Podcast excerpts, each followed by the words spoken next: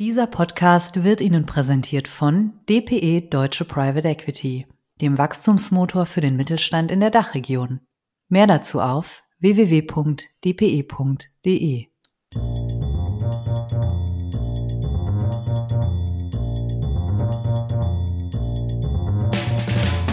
What's up Corporate Finance? Der Podcast für die deutsche Corporate Finance Szene. Immer freitags zum Start ins Wochenende mit spannenden Gästen aus der Banking-, Berater- und Finanzinvestor-Szene.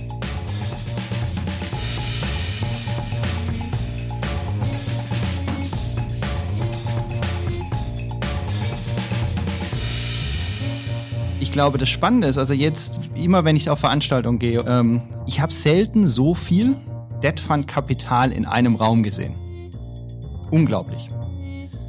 Und da stellt sich für mich dann die Folgefrage, wenn wir so ein hohes Investitionsvolumen oder Investorenvolumen haben, wo soll das denn alles hin? Ähm, wahrscheinlich wird sich der ein oder andere Debt Fund neu erfinden müssen oder die Branche auch ein bisschen neu erfinden müssen. Allein im LBO-Markt wird es nicht gehen. Und ich glaube, Mittelstandskredite wird nicht die Antwort sein, aber können wir gerne nachher nochmal diskutieren. Ähm, von daher muss man, glaube ich, ein bisschen kreativ werden, wo man wirklich den Unterschied machen kann. Hallo meine Lieben, einen wunderschönen guten Morgen, Mittag, Abend oder wann auch immer ihr unseren Podcast gerade hört. Mein Name ist Philipp Habdank und ich begrüße euch zu einer neuen Folge von WhatsApp Corporate Finance. Wer die letzte gehört hat, der weiß, da habe ich euch schon gesagt, dass ihr euch auf ihn freuen könnt. Heute ist er hier. Auch mit einem etwas sperrigen Titel, aber er ist hier. Der Global Head of Corporate Bank Lending der Deutschen Bank, Hauke Burkhardt. Ich habe nicht so ganz verstanden, warum ich ihn nicht als obersten Kreditchef einfach ankündigen darf. Das kann er gleich vielleicht äh, persönlich sagen. Aber um was geht's heute? Auch wenn der Hauke bei meiner Anfrage für den Podcast so ein bisschen meinte, dass das Thema doch schon rauf und runter diskutiert ist. Ich finde es immer noch spannend und deswegen muss er heute noch einmal durch. Denn ich finde es nicht ganz unspannend, ähm, mal zu erfahren, wie denn der globale Kreditchef der Deutschen Bank so strategisch auf die Debt Funds schaut und wie sich vielleicht auch seine Sichtweise von der unterscheidet, ähm, wie sie seine LBO-Banker und Firmenkundenbanker da draußen am Markt haben. Die dürften die Debt Funds eigentlich erstmal nicht so cool finden. Die nehmen ihnen schließlich im ersten Blick ein bisschen Geschäft weg. Und äh, je nachdem, wie, welche Statistik wir denn da glauben dürfen, kontrollieren die Debt Funds zumindest im mittelständischen Leverage Finance Geschäft inzwischen schon so 50 Prozent bis zwei Drittel des Marktes. Schwankt immer so ein bisschen. Mit Hauke will ich also besprechen, wie denn seiner Meinung nach die Zukunft der Banken im Leverage Finance Geschäft aussehen kann und wie sich perspektivisch die strukturierte Finanzierung verändern kann und wird. Denn auch da haben die Debt Funds immer mehr Ambitionen. Mal gucken, wie gerechtfertigt die sind. Aber der Finanzierungsbedarf im Mittelstand, der ist einfach gewaltig. Ähm, Stichwort digitale und nachhaltige Transformation der Wirtschaft. Geht das nicht vielleicht sogar in einem gemeinsamen Ökosystem mit Banken und Debt Funds zusammen besser als gegeneinander? Mal gucken, was der Hauke da gleich dazu sagt. Jetzt ist er erstmal hier im brandneuen Studio. Willkommen bei WhatsApp Corporate Finance. Wow. Also ähm, ich glaube, ich hoffe, wir haben uns ein paar Stunden vorgenommen bei all den Themen, die du vorgeschlagen hast. Ja, hallo auch von meiner Seite. Äh, vielen Dank für die Einladung. Freue mich sehr, dass wir äh, hier gemeinsam das Podcast-Studio von euch einweihen können. Frohes Neues und gesundes Neues auch noch an alle. Ich habe mir gesagt, äh, bis Ende Januar ziehe ich das durch äh, mit den Neujahrswünschen. Also von daher, ich hoffe, alle sind gut reingekommen und ich freue mich sehr auf den Austausch. Ich mich auch. Aber warum darf ich dich nicht oberster Kreditchef nennen? naja, ich glaube, wir haben ein paar Kreditchefs. Aber du bist ähm, der Global. Genau. Vielleicht ganz kurz, was, was mache ich denn überhaupt oder was, was versteckt sich denn hinter dem, wie du ja sagtest, äh, sperrigen Namen? Ich kümmere mich um das äh, Finanzierungsgeschäft, um das Kreditgeschäft für unsere Unternehmenskunden. Also alles von der äh, klassischen Betriebsmittelkreditlinie, Investitionskredite, Akquisitionsfinanzierung, und zwar ähm, sowohl für die Deutsche Bank als auch die Postbank in unserem deutschen Heimatmarkt, aber auch äh, international. Wir sind in über 30 Ländern vor Ort tätig und äh, stellen unseren Kunden vor Ort entsprechend Finanzierung zur Verfügung. Thema Debt Funds hatte ich ja angekündigt. Ähm, da würde mich zum Start interessieren, wie denn deine ganz persönliche Meinung zum Vormarsch der Kreditfonds ist und wie sich vielleicht von deiner Funktion als äh, Kreditchef so strategisch für aus der Banksicht ein bisschen unterscheidet. Ja, sehr gerne. Also es ist ja ein sehr intensiv diskutiertes Thema, gerne auch äh, äh, von dir und von euch äh, sicherlich immer wieder diskutiertes Thema. Und es hat natürlich auch einige interessante Aspekte. Ähm, wenn ich mir mal anschaue, äh, die Entwicklung der, der Debt Funds. Erstens, wir haben vor ah, fünf bis sieben Jahren, wenn wir uns den LBO, den Mittelstands-LBO-Markt in Deutschland angeschaut haben, war das ein reiner Bankenmarkt. Ja. So, in der Zwischenzeit hat sich massiv was verändert. Äh, du hast vorhin die Zahlen genannt. Ähm, ein deutlich erheblicher Anteil ähm, wird durch Debt Funds gestellt. Zugegebenermaßen, man muss sagen, der Markt ist aber auch allgemein sehr stark gewachsen in der Zeit. Also von daher, ob jetzt Banken weniger ähm, Kredit tatsächlich zur Verfügung stellen, mal ein Fragezeichen dahinter. Aber es gibt auf jeden komplett neuen Player. So, das ist, glaube ich, erstmal der erste spannende Fakt. Und ich glaube, das ist der erste spannende Fakt für jeden Banker, weil er immer wieder daran erinnern sollte, dass es immer wieder neue Player, immer wieder neue Wettbewerber, immer wieder neue Lösungen gibt. Und das heißt, man muss sich natürlich ständig weiterentwickeln. So. Das ist der erste Aspekt. Der zweite Aspekt ist, aufgrund der vielen Anlagen, die Debt Funds getätigt haben in den letzten Jahren, und dem unglaublichen Niedrigzinsumfeld, dem unglaublichen Drang nach Rendite von vielen Investoren, ähm, der Suche nach Rendite, ist unheimlich viel Geld in Debt Funds geflossen. Und ich glaube, das Spannende ist, also jetzt immer, wenn ich auf Veranstaltungen gehe oder ähm, bei eurer Deal Sourcing ähm, Konferenz beispielsweise, ich habe selten so viel Debt Fund Kapital in einem Raum gesehen. Unglaublich. Und da stellt sich für mich dann die Folgefrage, wenn wir so ein hohes Investitionsvolumen oder Investorenvolumen haben, wo soll das denn alles hin? Ist der Markt überhaupt groß genug, um all dieses Kapital zu investieren? Ich glaube nein, also nicht im LBO-Markt. Ähm, von daher, wenn man das mal zusammenrechnet, was an Kapital investiert werden soll, und dem, was an Nachfrage da ist, wird nicht jeder ähm, seine Investments tätigen können. Was natürlich dazu treibt, dass die Preise nach oben getrieben werden, beziehungsweise also die, die, die Voluminas nach oben getrieben werden, beziehungsweise die, die Finanzierungspreise nach unten getrieben werden. Ähm, so, also ich glaube, das ist eine sehr spannende, spannende Entwicklung.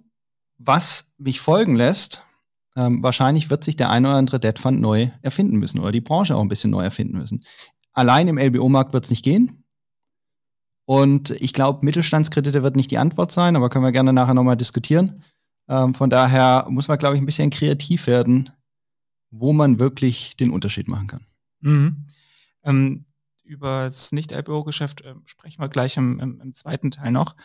Ähm, aber Hast du noch nicht ganz genau beantwortet, ob du die Dead Funds jetzt gut oder schlecht findest, dass sie da sind. Ich schaue ein bisschen anders drauf. Ähm Weil eigentlich sind die Dead Funds, jetzt mal so aus meiner Sicht gesprochen, für die Bank doch eigentlich der viel komfortablere Finanzierungspartner als jetzt eine andere Bank. Warum? Weil der Debt Fund äh, kein Interesse am Cross-Sell hat. Also ja, ähm, man muss dann wahrscheinlich auf der Finanzierungsseite ein bisschen mehr abgeben, weil der Debt Funds größere Tickets kann und auch will. Aber dafür hat man natürlich auch weniger Hauen und Stechen im Cross-Sell. Also nochmal einen Schritt zurück. Ich, was treibt uns um? Ich glaube, oder was ist die Herausforderung, vor dem wir alle stehen? Das ist, wir werden massive Investitionsvolumen haben. Thema Digitalisierung, Thema Nachhaltigkeit.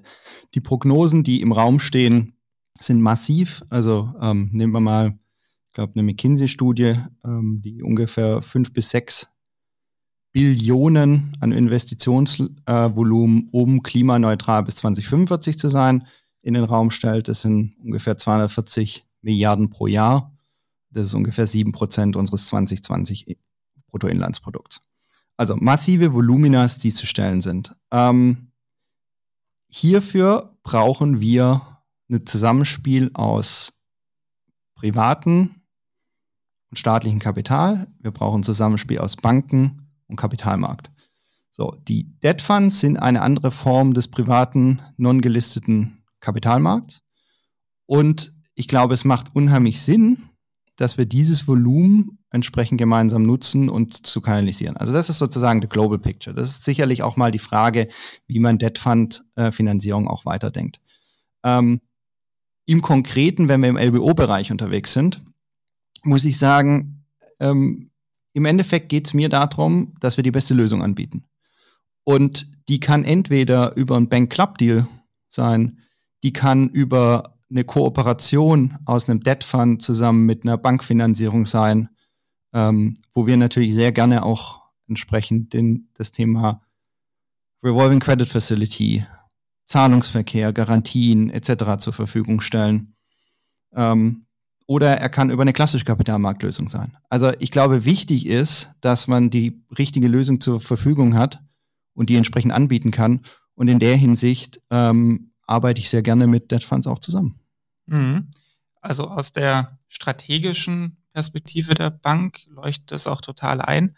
Ähm, jetzt könnte ich mir vorstellen, dass ähm, deine LBO-Banker speziell und auch die äh, Strukturierungsspezialisten da vielleicht noch ein bisschen anders motiviert sind. Die haben ja ihr Produkt, also ihren Leverage Finance Kredit oder ihren Konsortialkredit, whatever, und äh, haben daher erstmal per Definition ein hohes Interesse dran, so viel wie möglich selber zu platzieren und denken da jetzt vielleicht nicht so im Wohle des großen ganzen Big Picture, ähm, würde ich jetzt mal ein bisschen provokant unterstellen. Ähm, was sagst du da deinen Bankern? Also, ich bin der festen Überzeugung, dass jeder gute Firmenkundenbetreuer und jeder gute LBO-Banker erstmal ein Ziel hat, die richtige Lösung für den Kunden zu finden. Die passgenaue Lösung für den Kunden zu finden erstmal egal, wie diese Lösung aussieht, ob sie wie die geschil verschiedenen geschilderten Kombinationen, die ich vorhin äh, angesprochen habe. So, jetzt liegt es dann sicherlich in der Verantwortung von mir und, und weiteren Kollegen, dann natürlich den LBO-Bankern und den Firmenkundenbetreuern diese Lösung zur Verfügung zu stellen. Weil den beschriebenen Konflikt, den du ja vermeintlich hier, ich einfach mal so einen Raum hier in den Raum stellst, ähm, der ergibt sich ja dann, wenn ich nicht alle Lösungen anbieten kann. Mhm. Und deshalb ist es für uns natürlich auch total wichtig, dass wir dem Kunden das komplette Paket anbieten können. Das heißt, wir können sowohl den Club-Deal anbieten in der Deutschen Bank, wir können, wir haben einen eigenen, eine eigene Debt Fund-Lösung beziehungsweise Direct Lending-Lösung, die wir kombinieren können mit Revolving Credit Facility, Garantien, Zahlungsverkehr etc. Also eine Lösung aus einer Hand. Oder wir können auch genauso die Kombination aus einem dritten Debt Fund zusammen mit unseren Lösungen machen. So dass es halt nachher die richtige Lösung gibt. Und wenn man das anbieten kann, dann ergibt sich meines Erachtens auch nicht der vermeintliche Konflikt, den du gerade ansprichst. Das Thema Inhouse Debt Fund hast du gerade auch schon kurz ein bisschen angerissen. Was genau habt ihr da ähm, bei der Deutschen Bank? Das ist ja nicht wirklich als Fonds aufgesetzt, oder? Oder wie kann ich mir das, diesen Inhouse-Debt Fund vorstellen? Also wir stellen das eben ähm, aus unseren eigenen Finanzierungsmitteln zur Verfügung äh, mit den Parametern eines Debt Funds, also was das Thema Dokumentation, was das Thema Leverage betrifft, äh, was das Thema Volumen auch betrifft. Und wie gesagt, machen wir eben auch gerne aus eigenen Mitteln. Trotzdem ist die Bankenlandschaft, wenn ich da jetzt mal so von außen drauf gucke, was so Leverage Finance Strategie betrifft, nicht so ganz auf, äh, auf einer Linie. Also man hat zum Beispiel jüngst die Bayern RB gehabt, die komplett konsequent und auch off offiziell gesagt hat, zu kompetitiv, ähm, Neugeschäft in dem Bereich, das machen wir nicht mehr. Andere Banken sagen das weniger offiziell, aber wenn man sich so die LinkedIn-Wechsel anguckt und die League Tables äh, war da auch früher, ich sage es mal, mehr als aktuell. Ähm, wie sieht denn deiner Meinung nach die Zukunft der Banken im Leverage Finance aus? Also jetzt kann ich nicht für andere Häuser sprechen. Ähm, ich, ich, kann sicherlich generell über äh, Trends sprechen und natürlich auch ähm, meinen eigenen View und unseren View. Ähm, ich glaube, wir haben zwei große Themen, die wichtig bleiben für das Thema Leverage Finance, beziehungsweise eher äh, Leverage Finance noch weiter voranbringen werden. Das erste Thema ist das Thema Nachfolge. Ich weiß, gefühlt, wir reden seit 15 Jahren darüber, über die Nachfolgewelle, die kommen wird. Ähm, sie hat zugenommen. Ähm, ich glaube, es ist immer noch nicht so eine Welle, wie man vielleicht vor zehn Jahren oder so mal gesagt hat, aber ähm, wir stehen eindeutig vor dem Thema, dass mehr und mehr Unternehmen in die Nachfolge kommen. Wir sehen auch mehr und mehr Unternehmen, äh, die die Nachfolge nicht in der eigenen Familie regeln. Das heißt, dann brauche ich einen Investor. Strategischen Investor und einen PE-Investor. Auch da sehen wir, wie bei den Debt Funds, massives Kapital, das in Private Equity Fonds geflossen ist. Das heißt, die Taschen sind entsprechend groß, um auch entsprechende Multiples zu zahlen. Das heißt, wir werden sicherlich mehr und mehr Unternehmen auch sehen, die einen Private Equity Hintergrund als sozusagen Nachfolger bekommen und diese Transaktionen sind üblicherweise im Leverage-Bereich. Für uns ist es wichtig, dass die Unternehmen, die wir häufig schon seit Jahren begleiten, auch entsprechend gut weiter begleiten können, unabhängig davon, wie die Eigentümerstruktur ist, ob es in Familien, Stratege oder Private Equity ist. Deshalb ist für uns wichtig, dass wir hier im Leverage-Bereich ähm, entsprechend unsere Lösungen anbieten können. Zweites großes Thema ist meines Erachtens, wenn wir uns, jetzt komme ich wieder auf das Thema Transformation, Nachhaltigkeit, digital zu sprechen, die massiven Investitionen, die wir sehen, sehen werden. Ähm, jetzt muss man mal überlegen, das Thema Investition in Nachhaltigkeit ich habe eine Produktionsanlage, die im Moment nicht besonders CO2-effizient ist, die ich umstelle auf CO2-Neutralität oder CO2-Effizienz. Das bedeutet erstmal größeres Investitionsvolumen. Das bedeutet aber nicht unbedingt sofort zusätzlichen Ertrag. Das ist, bedeutet vielleicht eher erstmal Kostenvermeidung, also Vermeidung von äh, höheren CO2-Preisen, die ich bezahlen muss. Das heißt, wenn Ertrag erstmal gleichbleibend ist, Investition hochgeht, Finanzierung hochgeht, habe ich einen höheren Leverage. Das heißt, ich glaube, wir werden schon einen höheren Grundleverage auch sehen in der Finanzierung, ähm, wo es entsprechend sollte das sozusagen dann vom Investment Grade in den Non-Investment Leverage Bereich gehen, es ganz wichtig ist, dass wir Lösungen zur Verfügung haben, äh, und hier unsere, unsere Kunden unterstützen können. Von daher, das sind für mich zwei große Trends. Ähm, für uns ist das Thema Leverage Finance hochrelevant in gesamten äh, Unternehmensfinanzierungsmix und von daher, ich sehe da eine gute Zukunft. Mhm. Am Markt gibt es ja aber auch so verschiedene Modelle, die sich da so ein bisschen rauskristallisieren, ähm, wie die Banken mit den Debt Funds dann auch ähm, zusammenarbeiten. Also bei euch habe ich jetzt rausgehört, ist es komplett opportunistisch. Das kann prinzipiell mal mit jedem Dead Fund sein, der halt gerade zur Situation passt oder der geeignete Partner ist. Es gibt aber auch noch, ich nenne es mal das Co-Investment-Modell, ähm, ist auch öffentlich, ähm, mit Patrimonium oder Credit Suisse. Da klingt sich ja äh, vereinfacht gesagt der Debt Fund ins Kreditbuch der Bank ein, ist pari passu, wurde es aber auch noch nicht breit kopiert, ähm, wenn ich das so mal so richtig beobachtet habe. Dann hat man das, das Follow-Modell, also man hat einen ähm, eine Senior Debt Fund und eine Super Senior Bank, was irgendwie schon ein bisschen breitere Akzeptanz hat. Da würde mich mal deine persönliche Einschätzung, Bewertung von diesen Ansätzen sehen. Ähm, ist da was für euch dabei, was ihr, wo ihr mitmacht oder was ihr adaptieren möchtet? Ja, also ich glaube, in dem, was du beschrieben hast, gibt es ja eigentlich zwei große Modelle. Das, ein, das andere ist mehr Nuance in der Struktur. Aber die, zwei, die, die Frage, die du ja eigentlich stellst, wenn ich das richtig verstehe, einerseits haben wir die, das Kooperationsmodell mit einem festgelegten Debt Fund und andererseits haben wir das offene Kooperationsmodell mit mehreren Debt Funds.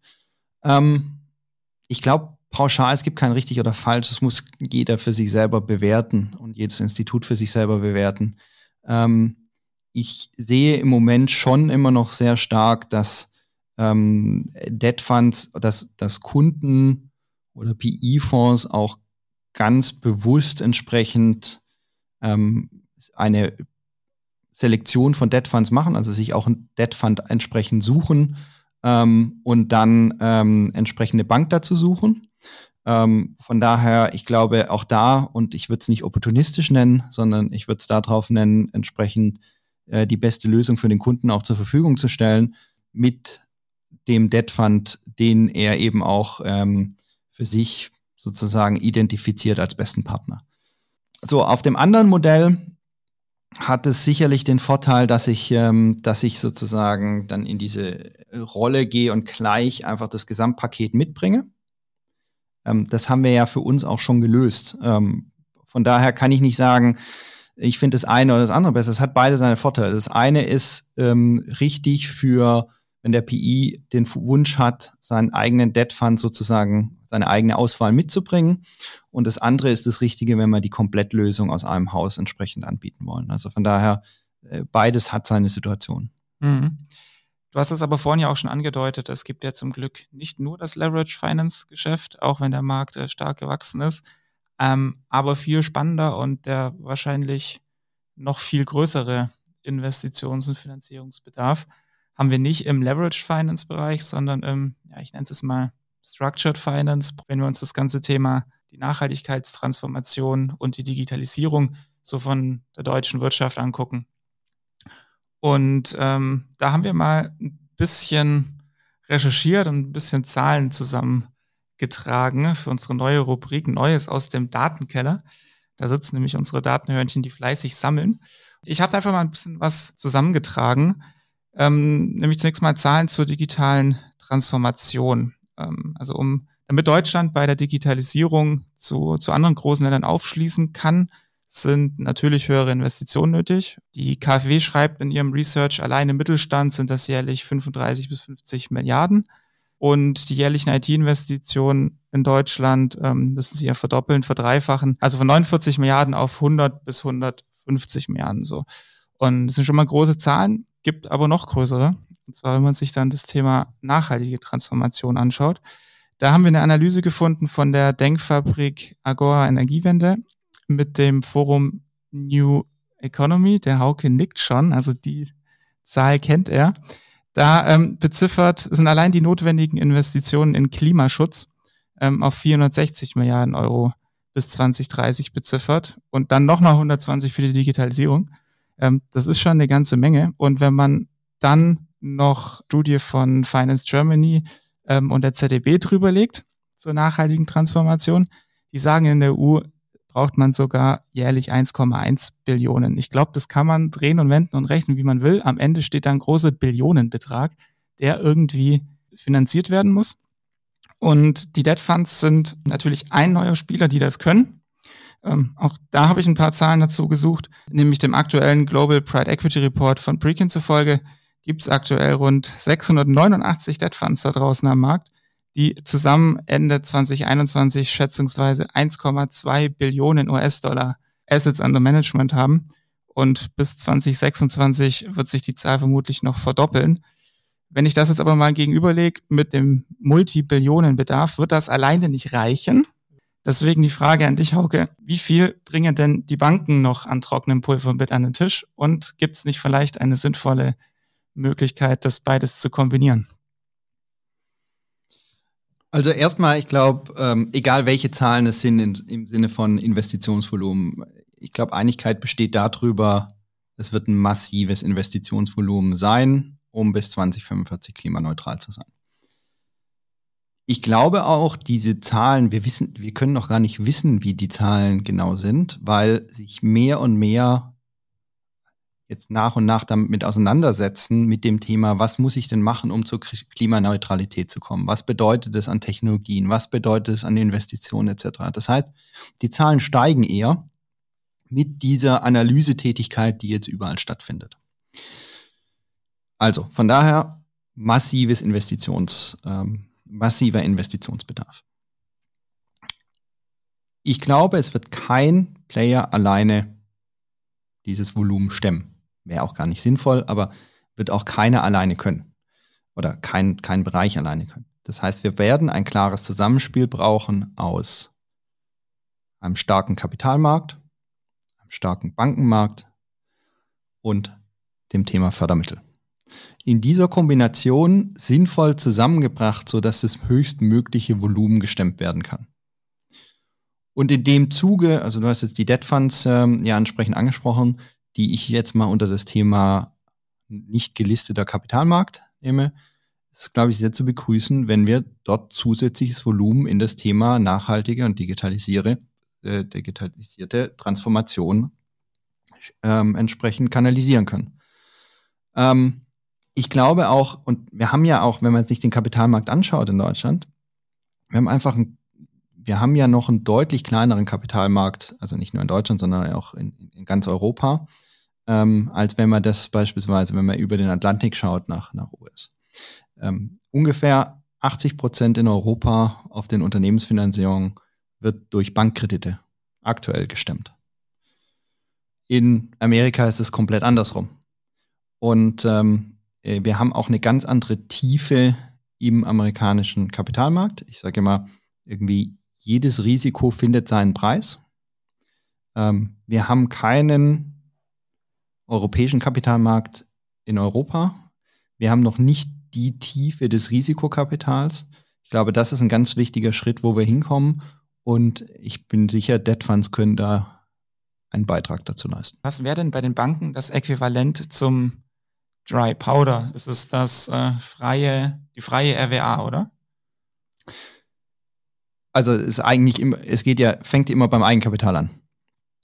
Ähm, weil die RWAs äh, oder die Verfügbarkeit der RWAs und auch der CRD4, also des Leverages, ähm, werden ja gemessen an eine Mindestunterlegung an Eigenkapital. Das heißt, die kritische Größe oder die Größe, nach der es geht, ist immer das Thema Eigenkapital.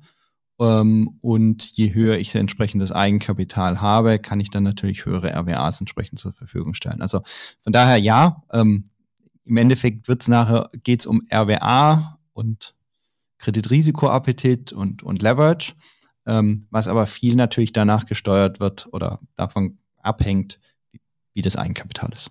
Wie viel Risikoappetit haben denn die Banken bei dem ganzen Thema Klimarisiken oder ESG? Riesig. Hintergrund ist die Frage, werden vor allem die Unternehmen finanziert, die ja jetzt schon einen relativ guten ESG-Impact haben und äh, das vielleicht noch ein bisschen besser machen? Oder ist es, ist es mit den Unternehmen, die gerade vielleicht noch nicht den perfekten CO2-Abdruck haben, dann sehr weiten Weg vor sich haben? Da ist so mein Eindruck, dass das bislang eher noch mehr Red Flag als toller neuer Finanzierungsanlass ist. Wie siehst du das? Super wichtiges Thema. Ich glaube aber in deiner Frage stecken zwei Themen. Ähm, einerseits das Thema Risikoappetit, was das Thema Kreditmaterialität betrifft. Und zweitens das Thema ESG und Transformation. Ähm, ich fange mal mit dem ersten Thema kurz an. Ähm, ich glaube, auf was wir uns einstellen müssen, und deshalb ist es ganz wichtig, dass wir uns da kontinuierlich weiterentwickeln, ist das Thema wie wird eigentlich Transformation oder nachhaltige Transformation und die Projekte entsprechend finanziert. Meine These ist, wenn wir uns anschauen, wie im Moment Solarparks und Windparks finanziert werden, nämlich über Projektfinanzierung, wieso soll es anders sein für die Elektrolyseanlage bei der Wasserstoffgewinnung oder ähnlichen Projekten? Das heißt, ich glaube, das Thema Projektfinanzierung wird weiter zunehmen im Rahmen der Finanzierung der erneuerbaren Energien. Mit dem Unterschied allerdings, dass das technische, die technische Herausforderung bei einem Solarpark geringer ist, deutlich geringer ist, als bei einer neuen Technologie ähm, oder bei Elektrolyseanlagen. Das heißt, ähm, erstens ist es, glaube ich, wichtig, die Projektfinanzierungskapazitäten weiter zu stärken und zweitens sich immer weiterentwickeln, zu entwickeln, was das Know-how bezüglich der Technik betrifft und der technischen Risiken. Punkt eins. Punkt zwei. Die Transformation werden wir nicht gestalten, indem wir einfach nur grüne Projekte finanzieren. Ähm, und ich glaube, es ist unheimlich wichtig, dass wir kontinuierlich darüber sprechen. Wir sind ein Industrieland. Und es geht darum, unsere Unternehmen auf der Transformation zu begleiten. Das heißt eben auch, dass ich Unternehmen auf dem Weg, auf dem Pfad ähm, in den Investitionen in eine CO2-neutralere Produktion entsprechend mitbegleiten muss. Ähm, ich glaube, da passiert aber unheimlich viel. Also ähm, da und passiert auch unheimlich viel ähm, generell im Finanzierungsmarkt. Ich glaube, die, die, der Fokus oder die Einsicht auf dieses Thema ist auf jeden Fall, ist auf jeden Fall da. Ich glaube, wir müssen es aber kontinuierlich entsprechend weiterentwickeln. Transition Finance ähm, ist unheimlich wichtig, um erfolgreich zu sein in der Transformation. Ähm, weil in Anführungszeichen, wenn man es jetzt mal ganz platt sagt, grün grüner zu machen, ähm, hat nicht den gleichen Effekt wie entsprechend braun zu grün zu bewegen. Was bedeutet das dann für die, für die Finanzierung? Heißt das, wir brauchen dann ein ESG-Covenant, der regelmäßig getestet wird? Oder wie sieht es dann praktisch aus für so eine Transition Finance? Mhm. Also, ich glaube, das Ziel ist ja klar insgesamt. Wir wollen in die Klimaneutralität. Und die Herausforderung dabei ist, wie kommen wir dahin und wie kommen wir dahin ähm, in einer verträglichen Form, so dass wir weiter ein Industrieland entsprechend auch bleiben.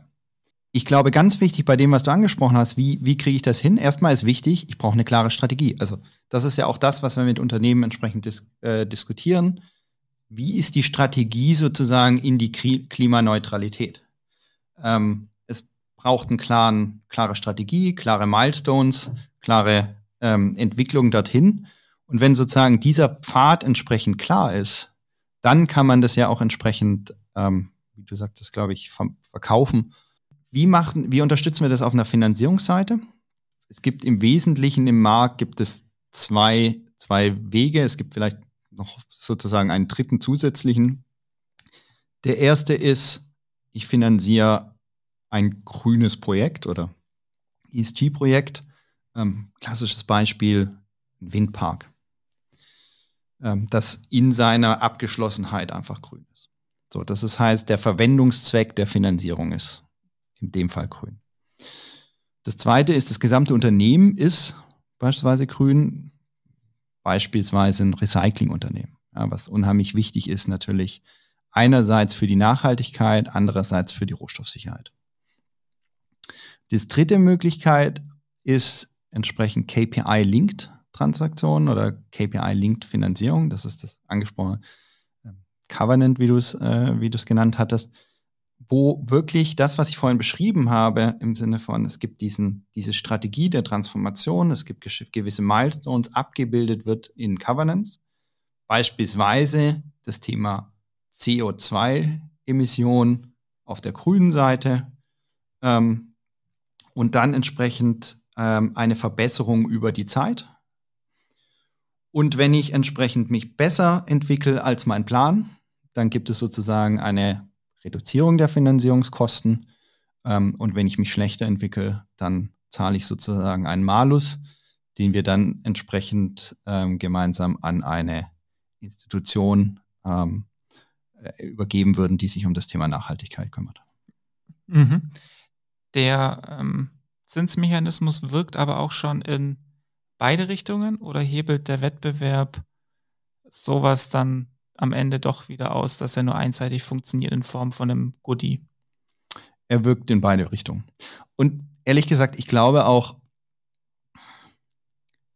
bei dem Thema Nachhaltigkeit geht es meines Erachtens nicht um die letzte Optimierung des Zinses. Und wenn man sich jetzt auch diese Spreads anguckt, ähm, um wie viel sozusagen diese Incentivierungen im Moment funktionieren, ähm, macht das jetzt nachher den massiven Unterschied für die Finanzierung oder die Finanz Finanzierungsentscheidung? Ich weiß es nicht. Ich glaube nicht unbedingt. Ich glaube, was aber unheimlich wichtig ist, einfach ist zu zeigen, transparent zu machen und entsprechend gegenüber Dritten sich auch messen zu lassen, wie bin ich auf dieser Transformation entsprechend unterwegs habe ich ambitionierte Ziele und halte ich die ambitionierten Ziele auch ein. Wie ist denn deine Einschätzung zu der Strategie der Debt Funds in dem Bereich? Also wir haben ja anfangs schon festgehalten, ähm, dass diese Transformationsgeschichte gerne auch ein Gemeinschaftsprojekt sein kann. Dazu müssten aber ja Banken und Debt Funds gleich strategisch auf die Sache drauf gucken, besten Fall dann auch die gleichen Kennzahlen messen etc. pp. Ähm, wie ist da so bislang deine Erfahrung bei dem Thema komplett allein, Strategie allein oder denken die Debt Funds da anders als die Banken? Also ich glaube, die Banken waren ein bisschen früher unterwegs, was das Thema äh, betroffen hat. Also einfach zeitlich auch schon ein bisschen früher unterwegs zum Thema Nachhaltigkeit und, und äh, Nachhaltigkeitsmessung. Ähm, ich nehme aber ganz klar wahr, ähm, in allen Veranstaltungen, allen Konferenzen, allen Gesprächen mit Debt Funds top of mind, ähm, weil es eben auch top of mind bei den Investoren, die wiederum in die Debt Funds investieren ähm, ist. Also das eine Thema ist der, die, der Investorendruck und das, das zweite Thema ist natürlich auch Risiko. Nachhaltigkeitsthemen, Nachhaltigkeitsrisiken sind Kreditmaterielle oder Finanzierungsrisiken. Ähm, weil wenn man sich anguckt, Single Events, ähm, das ist ja eigentlich das, das, das Hauptrisiko, ähm, auf, auf ein Unternehmen plus das ganze Thema CO2-Kosten. Das hat natürlich einen erheblichen Einfluss auf die Unternehmen, auf die Profitabilität und teilweise ja sogar bei Einzelevents auf die Existenz von Unternehmen. Ähm, und von daher ist ähm, diese, dieser Risikocharakter definitiv auch nicht zu unterschätzen ähm, und, glaube ich, nimmt auch immer weiter mehr zu in der Betrachtung. Neben dem Thema Wertentwicklung. Jetzt ist natürlich ein Debt Fund ist eher auf der Fremdkapitalseite unterwegs als auf dem Equity Upside. Aber gerade auch wenn man sich auf der Equity-Seite sich das anschaut und die Multiples anschaut eines rein grünen Energieversorgers versus einem gemischten Energieversorger, dann sieht man schon, dass da erhebliche Multiple-Unterschiede ähm, entsprechend sind. Ähm, und von daher ist es natürlich auch für das Thema Bewertung äh, von Unternehmen kein irrelevantes. Mhm. Sehr, sehr spannend, sehr, sehr viel Musik dran. Und ich glaube, da gibt es durchaus abschließend Raum und Platz, sowohl für Debt Funds als auch für Banken. Und ich verspreche auch, ich lasse dich dann demnächst erstmal wieder mit der Diskussion Banken mit oder gegen Debt Funds in Ruhe. Ich würde jetzt aber abschließend mit dir gerne noch unseren obligatorischen Fragen-Quickie machen, äh, wo ich die rhetorische Frage stelle. Bist du dabei? Ja, natürlich. also wie immer, Ja-Nein-Fragen, entweder oder. Hauptsache, sag's mir kurz. Ein allerletztes Mal, Debt Funds, Freund oder Feind der Banken? Diese Unterscheidung in Freund oder Feind, die mache ich nicht. Ähm, können ein guter Kooperationspartner sein. In fünf Jahren haben Banken in Deutschland im Leverage Finance Geschäft noch einen Marktanteil von? Mehr als heute. Mhm. Haben Debt Funds auf absehbare Zeit eine Chance im Corporate Geschäft, also ohne Pride Equity? Ja, nein. Nur sehr selektiv. Sind die Banken bei den Corporates für die Debt Funds eher Türöffner oder Türsteher? Boah, gute Frage. Ähm, ich glaube, über die muss ich mal ein bisschen nachdenken. Kannst du dann ja auch gerne noch bis äh, Freitag nachliefern. Das landet dann im Begleittext noch.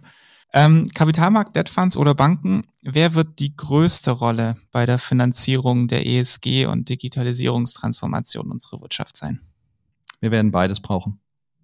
Mhm.